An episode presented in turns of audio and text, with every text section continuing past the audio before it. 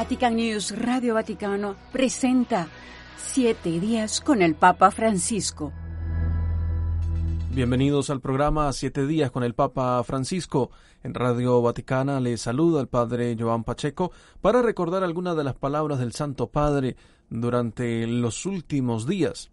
Recordemos que el domingo 13 de agosto el Santo Padre, en su alocución previa a la oración mariana del Ángelus, invitó a los fieles y peregrinos a realizar dos cosas que hacen los discípulos en el Evangelio, es decir, invocar y acoger a Jesús cuando nos encontramos en alta mar y a merced de los vientos contrarios, cuando solo vemos oscuridad y nos sentimos perdidos en la vida. Escuchémoslo. ¿Por qué hizo Jesús ese gesto? ¿Era un espectáculo o no? ¿Pero por qué? Tal vez por una necesidad urgente, imprevisible, para socorrer a los suyos que se encuentran varados por el viento en contra. No, pero porque ha sido Él, Jesús, quien lo planeó todo. Los hizo salir en la tarde, incluso dice el texto, obligándoles, quizá para darles una demostración de grandeza y poder. Pero Él no es así, así no era Jesús. Entonces, ¿por qué lo hizo? ¿Por qué quiso caminar sobre las aguas? Detrás del caminar sobre las aguas hay un mensaje que no es inmediato para nosotros. Un mensaje que hay que acoger. En aquella época, en efecto, las grandes extensiones de agua se consideraban la sede de fuerzas malignas que no podían ser dominadas por el hombre sobre todo cuando estaban agitados por la tempestad, las profundidades eran símbolo del caos y recordaban las tinieblas de inframundo. Ahora los discípulos se encuentran en medio del lago, en la oscuridad. En ellos está el miedo a hundirse, a ser absorbidos por el mal.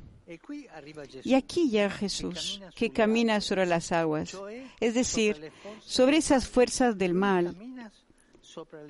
Él camina sobre las fuerzas del mal y dice a sus discípulos, tengan valor, soy yo, no tengan miedo. Y aquí el, el, mensaje que Jesús nos da, es el sentido del signo. Las fuerzas del mal que nos asustan y que no somos capaces de dominar, con Jesús se ven disminuidas. Él, caminando sobre las aguas, quiere decirnos, no tengan miedo, pondré a vuestros enemigos bajo vuestros pies. Bello mensaje. No tengan miedo. Pondré a, a, vuestros pies vuestros enemigos. Y no son las personas, ellos no son los enemigos, sino la muerte, el pecado, el demonio. Estos son los enemigos de siempre son nuestros enemigos y Él los pisotea, los pisotea por nosotros. Cristo nos repite hoy a cada uno de nosotros, ánimo, soy yo, no tengan miedo. Ánimo, porque estoy aquí. Porque ya no están solos en las aguas turbulentas de la vida. Entonces, ¿qué hacer cuando nos encontramos en alta mar y a merced de los vientos contrarios? ¿Qué hacer ante el miedo? Cuando es un mar abierto, cuando solo vemos oscuridad y nos sentimos perdidos, dos cosas que en el Evangelio Jesús nos hace ver. ¿Y qué hacen los discípulos? ¿Qué es lo que hacen los discípulos? Invocan y acogen a Jesús. En el momento más feo, más oscuro de tempestad, invocar a Jesús y acoger a Jesús. Ellos y los discípulos invocan a Jesús. Pedro camina un poco sobre el agua hacia Jesús, pero luego se asusta, se hunde y grita, Señor, sálvame. Llama a Jesús. Esta oración es hermosa. Es donde se expresa la certeza de que el Señor puede salvarnos, de que vence nuestro mal y nuestros miedos. El martes 15 de agosto también el Santo Padre dirigió la oración mariana del Ángelus en la plaza de San Pedro, en la solemnidad de la Asunción de la Santísima Virgen María. El pontífice elogió el voluntariado y señaló a Jesús y María como modelos. Ambos suben a lo alto glorificando a Dios y sirviendo a los hermanos. Escuchemos. Hoy, solemnidad de la Asunción de la Virgen María, contemplamos su ascensión en cuerpo y alma a la gloria del cielo. También el Evangelio de hoy nos la presenta mientras sale ascendiendo, pero esta vez a una región montañosa. Y sube para ayudar a su prima Isabel. Y ahí proclama el cántico gozoso del Magnificat. María sube. Y la palabra de Dios nos revela lo que la caracteriza mientras sube. ¿Qué es lo que la caracteriza? El servicio al prójimo y la alabanza a Dios. Ambas cosas. María es la señora del servicio al prójimo y María la mujer que alaba a Dios.